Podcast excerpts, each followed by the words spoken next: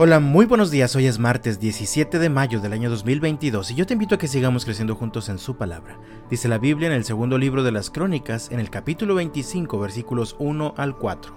Amasías tenía 25 años cuando subió al trono y reinó en Jerusalén 29 años. Su madre se llamaba Joadín y era de Jerusalén.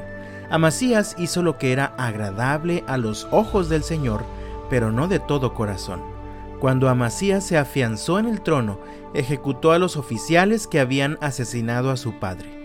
Sin embargo, no mató a los hijos de los asesinos porque obedeció el mandato del Señor que Moisés había escrito en el libro de la ley. Los padres no deben morir por los pecados de los hijos, ni los hijos deben morir por los pecados de los padres. Los que merezcan la muerte serán ejecutados por sus propios delitos. Todo aquel que pretende vivir una vida agradable a Dios debe tener cuidado de sus actitudes y motivaciones, además de su conducta. Amasías fue uno de los reyes de Judá. Fue hijo del rey Joás, a quien mataron. Los últimos versículos del capítulo anterior narran cómo y por quiénes fue asesinado. Pues así llegamos al capítulo 25, a los versículos que leí al inicio, y dice el texto bíblico que Amasías hizo lo que era agradable a Dios, pero no de todo corazón.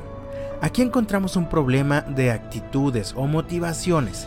Es importante considerar nuestras actitudes o motivaciones internas porque Dios mira el corazón. Dios no se queda satisfecho o impresionado solamente con nuestras acciones. Él mira el corazón. En el caso particular de Amasías podemos darnos una idea de lo que había en su corazón por lo que leemos en el versículo 3. Cuando Amasías se afianzó en el trono, ejecutó a los oficiales que habían asesinado a su padre había un gran resentimiento en el corazón de Amasías. Él tenía una gran necesidad de venganza.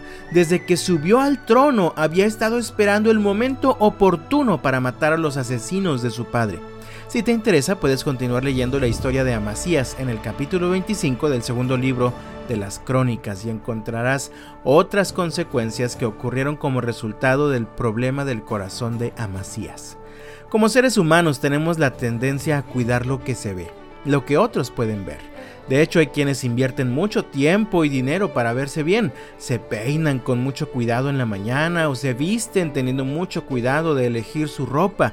Cuidan mucho su conducta, todo su comportamiento. Incluso algunas son personas religiosas, pero descuidan su actitud o las motivaciones de su corazón.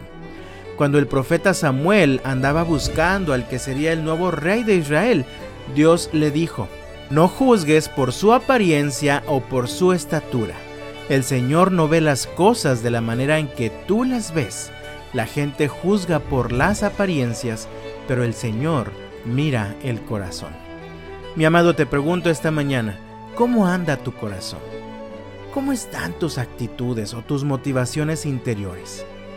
Pidámosle al Señor nos ayude a seguirle con manos limpias y con un corazón puro.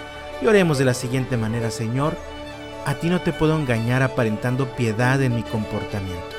Así que te ruego, crea en mí, oh Dios, un corazón limpio y renueva un espíritu fiel dentro de mí. Mi amado de todo corazón, deseo que el Señor te bendiga este martes y hasta mañana.